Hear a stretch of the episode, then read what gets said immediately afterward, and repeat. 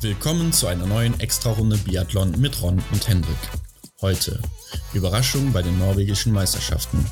Wer übernimmt das Zepter der deutschen Frauen und findet Simon Schemp wieder zu alter Stärke?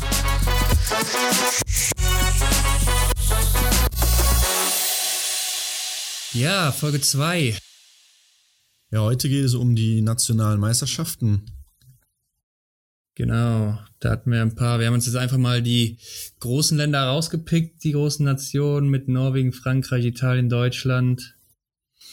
Und werden da mal drauf eingehen, wer da wie abgeschnitten hat. Haben die Favoriten äh, das gemacht, was wir alle gedacht haben? Wie zum Beispiel äh, Johannes Tingesbö. Hat er in Norwegen auch dominiert? Oder äh, ist Martin Foucault vielleicht in Frankreich wieder an der Spitze? Was machen die Italiener mit Lisa Vitozzi, Dorothea Viera vor allen Dingen? Und wie sieht's bei den Deutschen aus? Genau. Und ähm, ich würde einfach sagen, wir starten mal mit Norwegen. Da ja. gab es ja einen Sprint und einen Massenstart. Und dort hat bei den Frauen als großer Name Marte Olsby-Reuseland den ersten Platz belegt die Tyrell Eckhoff war nicht dabei. Ich sag mal, Marte aus Reuseland war jetzt so mit der größte Name, der dabei war. Genau. Tyrell Eckhoff ist eben ausgefallen oder ich weiß nicht, warum sie nicht gestartet ist. Ja, habe ich so auch nichts drüber gelesen. Und ansonsten, ja, wie zu erwarten war, hat sie das eben äh, für sich entschieden. Beides ja. sozusagen nach Hause geholt. Dafür gab es dann bei den Herren eine Überraschung mit äh, Tore Lehren, der den Sprint gewonnen hat, und im Massenstart Johannes Dahle. Mhm. Die beiden Namen kamen mir jetzt auch echt unbekannt vor. Habe ich so im Weltcup auch noch nie irgendwie, ja, mitbekommen, dass die da irgendwie aktiv waren. Ja, Johannes Dahle ist äh, ja ein Newcomer, der wird auch diese Saison wahrscheinlich öfters eingesetzt werden. Letzte Saison war er ein paar Mal dabei, im Weltcup-Kader der Norweger. Ähm, auffällig noch im Sprint auf Platz 2 Tajebö und äh, vor seinem Bruder Johannes genau, ähnliche noch. Situation wieder wie in Wiesbaden beim City Biathlon. Ja, also Tajebö scheint zumindest im Sommer auf Rollerski ziemlich gut unterwegs zu sein. Und dann eine Überraschung im Massenstart. Johannes Bö hat das Rennen kurz nach dem Start abgebrochen. Ist also nicht äh, zu Ende ja. gelaufen. Platz 2 ging an Lars Helge Birkeland, der bisher im Sommer auch sehr stark war, muss man sagen, gute Ergebnisse aufgewiesen hat. Und Platz 3 wieder an Taje Bö. Ja, Johannes Bö hatte ja auch in dem vergangenen Sommer mit vermehrten Verletzungen zu kämpfen. Jetzt letztlich hat er noch einen Unfall beim, beim auf Rollerski beim Training gehabt und konnte dann mehrere Tage auf Skiern halt nicht trainieren und nur am Schießtraining teilnehmen. Ja, mal sehen, ob er dann den anderen im äh, Weltcup wieder eine Chance lässt auf der Strecke oder ob man das nicht merken wird. Ja, das äh, bleibt ab, abzuwarten. Ja, genau, bin ich mal gespannt, auf jeden Fall. Ja, dann kommen wir nach Frankreich. In Frankreich gab es einen Sprint und eine Verfolgung. Und ja, da der große Favorit nur auf Platz 3 im Sprint, Martin Foucault, mit ähm, null Fehlern. Da war wohl irgendwie, da war irgendwie mit, mit, dem Laufen wieder ein bisschen der Wurm drin. Mit äh, 32 Sekunden ist er nach Simon Detieu, der einen Schießfehler hatte, ist er ins Ziel gekommen. Ja, und Fion Maillet ist Zweiter geworden mit zwei Sekunden und einem Schießfehler hinter Detieu. Also ich weiß nicht, was bei Martin Foucault los ist auf den Skiern. Mit null Fehlern, 32 Sekunden hinter den beiden. Also das hat man Ende 2018 oder Ende der Saison 2018 noch nicht so von ihm gesehen. Da wäre es eher noch umgekehrt gewesen, dass er mit einem Fehler da 30 ja. Sekunden vor den beiden gewesen wäre. Deshalb, ja, komisch. Aber in der letzten Saison war es ja auch schon so, dass Läuferich äh, seine Leistung stark nachgelassen hatte. Mal sehen, wie das dann im Winter auf den Skiern aussieht, aber bin da noch ein bisschen skeptisch bei ihm. Ja, man, ich weiß auch gerade noch nicht ganz genau, was ich so von ihm halten soll. Äh, und in der Verfolgung äh, hat er sich dann auch den zweiten Platz geholt mit zwei Fehlern. Detieu drei Fehler wieder gewonnen, also ein mhm. Doppelsieg für Simon Detieu. Aber hier ist dann auch wieder auffällig, dass er wieder 44 Sekunden später ins Ziel gekommen ist als äh, ja, Detieu, der dann aber einen Fehler mehr geschossen hat als er. Ja, gerade wenn man bedenkt, dass äh, ja, die, äh, Martin Foucault 32 Sekunden später gestartet ist. Wenn Detieu einen Fehler mehr schießt, dann kann man sagen, Martin wäre rein rechnerisch circa neun bis acht Sekunden hinter ihm. Ist aber dann trotzdem im Endeffekt 44 Sekunden hinter ihm. Also schon ein deutlicher Abstand. Da hat er auf der Strecke wieder ordentlich verloren. Ja, also was das, was da die Auslöser sind, ähm, das glaube ich interessieren ganz viele Leute. Ja, ich kann es auch nicht verstehen, weil, wie gesagt, in seiner Olympiasaison 2017-18, wo er das letzte Mal den Gesamtweltcup ge äh, gewonnen hatte, da war er noch mit Johannes Dingesbö mit Abstand der schnellste. Und ich sag mal, sechs, sieben Monate später, wo die letzte Saison, die so miserabel für ihn lief, wieder angefangen hatte, da war seine Laufzeit auf einmal ja im Keller. Ne? Das war ein anderer Martin Foucault als den, den wir kennen. Ja. Ja, und so wie ich jetzt hier die er Ergebnisse von der Meisterschaft in Frankreich sehe, äh, gibt mir das so einen kleinen ja, Zweifel, dass der sich dann da doch ähm, aus seinem Tief rausarbeiten konnte. Ja, auf der anderen Seite muss man natürlich sagen, er hat jetzt bei allen Rennen, die wir gesehen haben, sei es französische Meisterschaft oder in Wiesbaden oder bei seinem eigenen Festival, war immer auf dem Podest in jedem Rennen.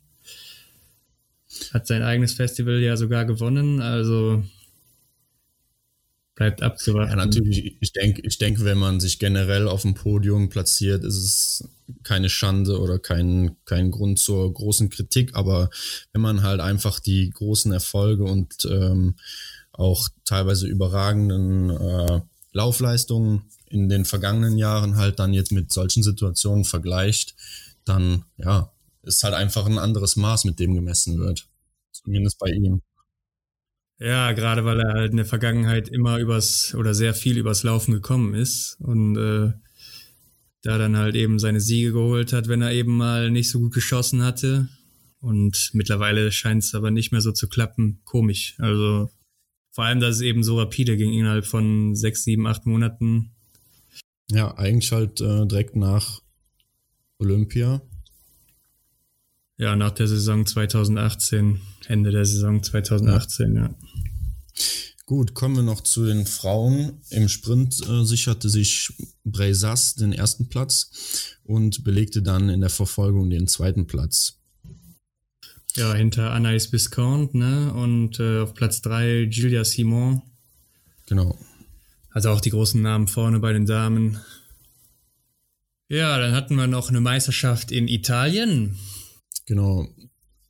In Italien im Sprint äh, auch die drei großen, oder sagen wir mal zwei von den großen Italienern, äh, Lukas Hofer auf Platz 1, wie man es eigentlich erwartet hätte, auf Platz 2 Montello und auf Platz 3 Dominik Windig. Ja, also finde ich jetzt auch nicht sonderlich verw verwunderlich oder sehr verwunderlich, finde ich es nicht.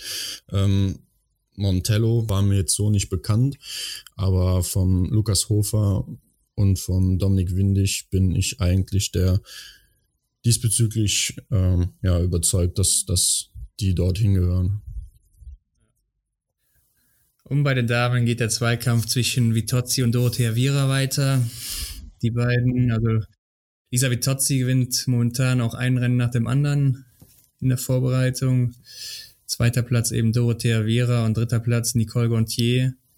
Also wenn das so weitergeht für Lisa Vitozzi, dann äh, ist sie auf jeden Fall, was den Gesamtweltcup angeht, eine absolute Nummer eins, die man da mit reinzählen muss. Ne? Ja, da kann man den Zuhörern auch echt nichts Neues erzählen. So. Also es zieht sich halt durch alle ähm, Rennen bei den Frauen. Immer der Zweikampf Lisa Vitozzi gegen Dorothea Viera. Und äh, ich bin wirklich gespannt auf die Saison was da möglich ist oder wie, wie die sich halt einfach die Zweikämpfe liefern und ja, das kann eine ganz große Saison für Lisa Vitozzi werden. Ja, ich denke auch. Es wird auf jeden Fall wieder spannend und äh, man hat auch, also sie hat jetzt im Interview auch gesagt, dass äh, ihr großes Ziel ist, den Gesamtweltcup zu gewinnen und ihr großes Vorbild ist eben Martin Foucault, dass sie gerne so viele äh, Gesamtweltcup-Kugeln gewinnen würde wie er, aber ich denke, das wird ein bisschen schwer, aber. Naja, genug Zeit hätte sie ja dafür. Sie ist ja noch sehr jung. Ja, klar. Ja, die Lisa ist auf jeden Fall in Topform und heiß auf den Weltcup, der bald wieder losgeht. Ja, die Italiener hatten ja auch nur ein Sprintrennen jetzt zu Hause und waren dann in der darauffolgenden Woche bei den deutschen Meisterschaften dabei. Da gehen wir dann nochmal drauf ein. Äh, bei den Damen kann man schon mal sagen, in Abwesenheit von Dorothea Viera, die da wohl nicht so gut in Form war oder nicht in guter Verfassung war und deshalb da abgesagt hat für Massenstart und Speziallanglauf, der in Ruhpolding war. Ja, und damit sind wir dann auch schon in Deutschland. Genau, da gab es zwei Veranstaltungen. Ja, es ging über zwei Wochen, genau. Ja, einmal in Aber in Bayern, am, vom, vom 6. bis zum 8. September, meine ich, war das. Und darauf die Woche dann in Ruhpolding. Richtig. Und bei den Herren äh, meldet sich ein alter bekannter Name zurück. Simon Schemm scheint wieder in, in ziemlich guter Form zu sein. Ja, das hat mich auch persönlich sehr gefreut. Also ihn da wieder auf dem Podium, Sprint hat er für sich entschieden, ihn da auf dem Podium zu sehen. Ähm, ja, fand, fand ich super. Ja, hatte alle drei Rennen gewonnen, Sprintverfolgung, Massenstart. Da kann man echt nicht, nicht meckern beim Simon und der ist ja, ich würde sagen, wenn er fit ist im Weltcup und danach sieht's aus, auf jeden Fall unsere Nummer eins in Deutschland. Und dem kann man da am meisten zutrauen, gerade was äh, Gesamtweltcup angeht. Ja, also wenn wir den Simon wiedersehen von vor Olympia, dann bin ich da sehr zuversichtlich, was, was eine Top-Platzierung für ihn angeht. Vor allen Dingen die Weltmeisterschaft hier an Antholz und Antholz ist auf jeden Fall sein mit Abstand bestes Pflaster. Da hat er fünf äh, Weltcupsiege geholt hat er sogar Sprint und Verfall Verfolgung in zwei Jahren aufeinander gewonnen. Also da wird der Simon mit guten Erinnerungen hingehen nach Antolz und ja, mal sehen, was da am Ende für ihn und Deutschland rauskommt. Genau.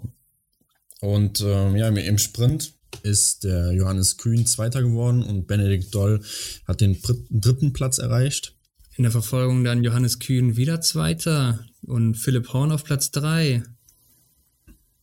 Und äh, der Philipp Horn hat sich auch im Speziallanglauf, das war dann ein, ja, ein Langlaufrennen auf Rollerski, äh, hat er, ist der Philipp Horn auch Zweiter geworden hinter dem äh, Philipp Navrat, der auf Platz 1 war. Mhm. Und äh, der Philipp Navrat auch wirklich stark gelaufen hier. Der hat sogar äh, den Langläufer Kratz hinter sich gelassen mit 12,6 Sekunden. Er äh, ja, hat da echt ein gutes Rennen hingelegt, was den Langlauf angeht. Ja, der scheint fit zu sein.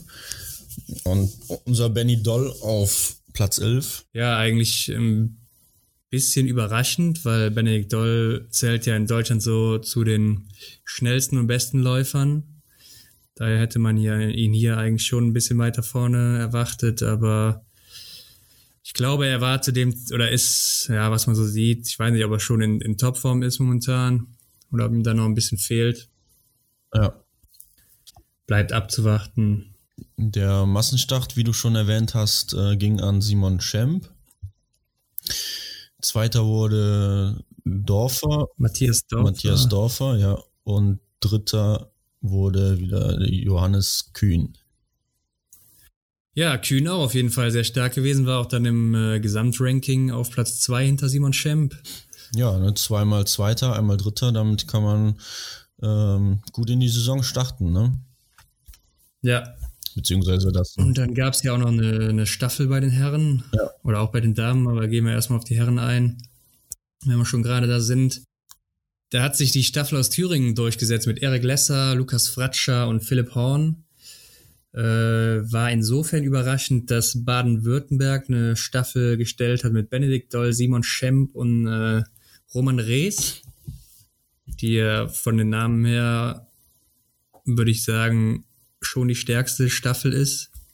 Ist aber nur auf Platz 4 gelandet, noch nicht mal aufs Podium gekommen. Um Platz 2 und 3 äh, teilen sich dann die beiden Teams aus Bayern. Ein Team auf Platz 2, Philipp Navrat, Johannes Kühn und Matthias Dorfer. Und äh, Bayern 2 auf Platz 3 mit Großschmuck und Donhauser. Genau, die kommen mir jetzt sehr unbekannt vor, aber ja, wie du sagtest, das äh, Team aus Baden-Württemberg mit Resdoll und Schemp sind halt sehr etabliert eigentlich so im deutschen Kader, ne? Ja, klar, das sind halt die, die schon Weltcup-Erfahrung ja. haben und gerade mit Benedikt Doll und Simon Schemp halt zwei äh, sehr starke Athleten mit die stärksten in Deutschland. Von dem her war das schon ziemlich überraschend, dass die dann auf Platz 4 nur gelandet sind. Ja, und bei unseren Damen gab es natürlich auch einen Sprint und eine Verfolgung. Sprint ging an Denise Herrmann. Ja, Denise Herrmann jetzt ja ein bisschen hier mit Caroline Horschler abgewechselt. Äh, Herrmann erste, Horschler zweite. Und äh, in der Verfolgung war Horschler dann erste und Herrmann zweite. Ja, ja, genau. Im Sprint auf Platz drei Marion Degentesch und äh, Janina Hettich. Die waren zeitgleich. Daher hatten wir jetzt zwei auf dem dritten Platz und in der Verfolgung war Vanessa Hinz auf Platz drei. Ja. Vanessa Hinz dann auch im Speziallanglauf auf Platz zwei. Also die zweitbeste Deutsche vor Franziska Hildebrand. Wobei man sagen muss, dass ja, ich meine, der Gewinner im Speziallanglauf mit Denise Herrmann ist jetzt wenig überraschend. Das ja. hat wohl jeder so erwartet.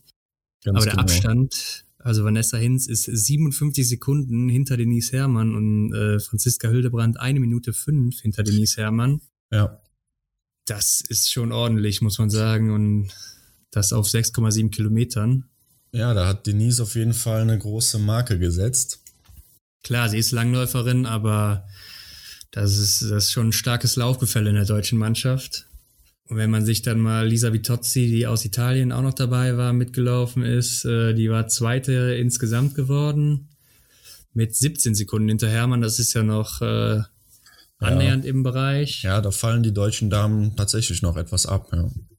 Auf jeden Fall. Also ich denke, da könnte man noch ein bisschen was rausholen, aber ähm, da muss man auch sehen, das sind ja alles Wettkämpfe hier auf Rollerski. Auf Skiern sieht's wieder anders aus. Die Saison ist noch nicht dran. Ja. Also im Weltcup kann das Ganze dann wieder umkehren, ne? Ja, Oder vielleicht ein bisschen besser aussehen für uns. Ja, klar, also wenn, wenn die Damen auch erstmal im, auf den Skiern im Weltcup angekommen sind, so, dann, dann entsteht halt immer noch mal eine kleine Entwicklung, denke ich. Ja. Ja, und Denise hat sich mit zwei Erstplatzierungen nicht zufrieden gegeben. Sie hat sich auch den Massenstart geschnappt. Da ging der Platz auch, Platz 1 auch an Denise Herrmann. Wieder vor Caroline Horschler. Ja, die war auch sehr stark bei den deutschen Meisterschaften. Ja, Platz 3 ging an Franziska Hillbrand. Ja, ähm, ja, was man hier noch sagen kann, ist, dass Hermann hier eine Minute 38 vor Horschler war, also auch mal wieder hier absolut dominiert hat. Ähm, Hermann auch insgesamt Erste geworden wieder, weil da waren jetzt auch wieder Italiener und Ukrainerinnen dabei.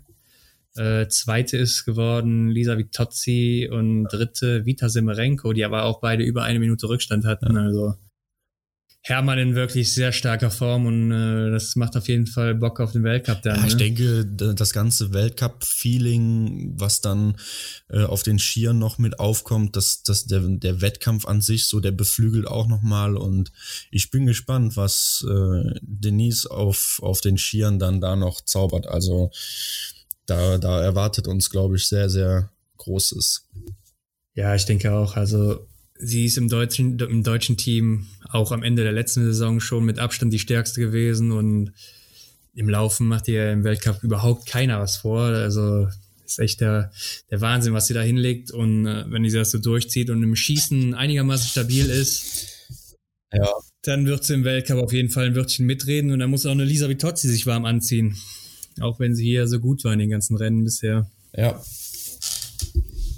und es gab dann natürlich auch noch eine Staffel. Ja, die Staffel äh, ging dann irgendwie komplett nach Bayern, ne? Ja, erster Platz Bayern 1 mit Weidel, Hinz und Deigentisch.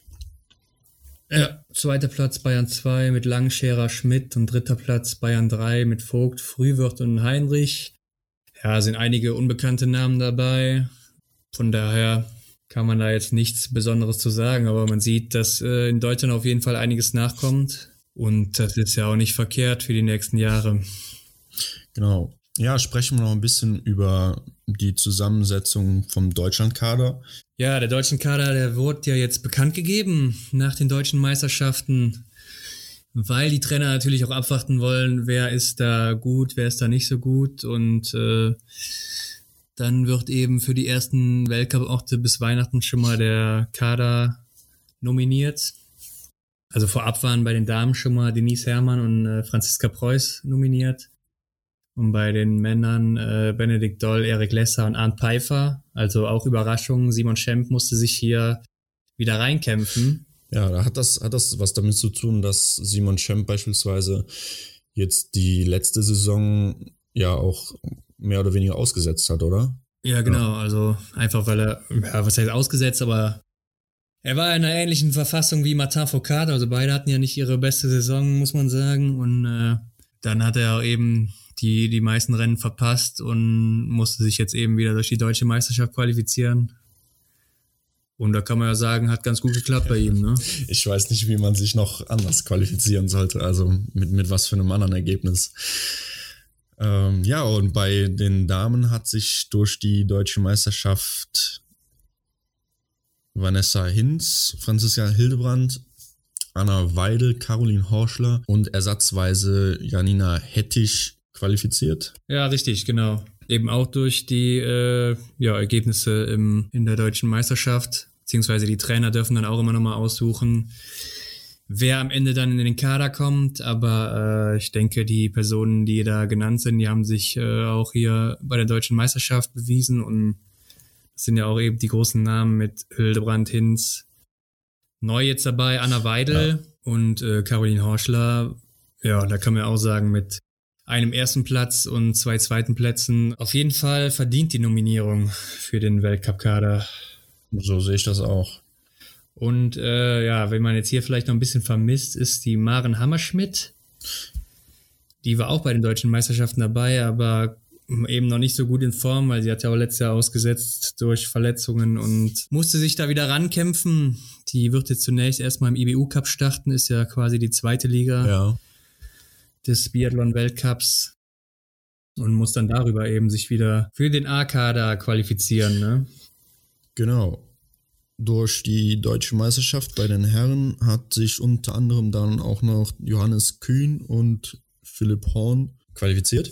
Ja, Johannes Kühn ja auch durch die Meisterschaften ganz ja. klar gesetzt. Ja. Mit Platz zwei hat er wie viele zweite Plätze? Drei? Ist das richtig? Zwei zweite Plätze, ein dritter Platz, ja, da ist auf jeden Fall stark hinter dem Simon Schemp dann natürlich. Ja. Und der Philipp Horn hat ja auch ein paar gute Rennen abgeliefert. Erstmal im IBU Cup sind dann wohl Roman Rees und Philipp Navrat. Ja, das, das, das wundert mich aber jetzt eigentlich. Ähm, Roman Rees, den hat man ja auch letzte Saison oder letzten Winter äh, im, im Weltcup halt vermehrt gesehen, oder? Habe ich das falsch in Erinnerung? Ich meine schon. Ja, Philipp Navrat ja genauso. Gerade gegen Ende ja. der Saison hat er ein gutes Rennen gemacht. Und hat ja jetzt auch so nach seiner Ausbildung mehr Zeit fürs Biathlon gehabt. Daher hatte man hier schon ein bisschen was mehr erwartet. Mhm. Oder auch vielleicht erwartet, dass er mal im Weltcup gesetzt ist. Das ist auf jeden Fall eine gute Unterstützung beziehungsweise gute Nachrücker, die dann ähm, das, das deutsche Team äh, im Weltcup unterstützen können, ne? wenn mal jemand ausfällt oder. Ja, was danach kommt, ist auf jeden Fall ganz gut in Deutschland momentan. Genau. Kann man sich nicht beschweren. Und so setze ich das dann zusammen. Ja, und mit der deutschen Meisterschaft endet dann auch die Sommerpause. Denn nächste Woche steht schon schön an im schönen Norwegen. ja, das sind dann die ersten Rennen auf Ski, eine Woche vor dem Weltcup-Start in Östersund. Genau, und jetzt bis vor kurzem war ja auch noch nicht gar nicht so klar, wer dann alles mit am Start sein wird, aber durch Social Media, ähm, vor allem Instagram, hat man jetzt den ein oder anderen äh, Anreisenden gesehen und unter anderem ist natürlich Martin Foucault am Start. Ja, die Norweger selber sind natürlich da. Genau. Die deutsche Mannschaft ist da. Ich weiß nicht, ob Simon Schemp da sein wird, aber Benedikt Doll ist auf jeden Fall da. Arne Pfeiffer hat schon gesagt, er ist da. Erik Lesser wird da sein. Also da ist äh, einiges geboten. Genau. Bö, Johannes Tingesbö. Fiormaillet ist da, Simon Detieu wird da sein. Also da äh, kann man sich auf gute Rennen einstellen. Aber es ist, glaube ich, sogar zwei Wochen, ja, zwei Wochen vor dem Weltcup-Start. Nicht eine Woche. Da werden wir dann auch berichten, was da so vor sich genau. ging. Ja, mehr dazu dann in der neuen Folge nächste Woche. Ich denke, da wird man dann auch erstmal sehen können, äh, wie manche Leute wirklich läuferig drauf sind, was mit Martin Foucault los ist, gerade wenn er da startet wieder auf Schnee. Und dann können wir mehr dazu sagen.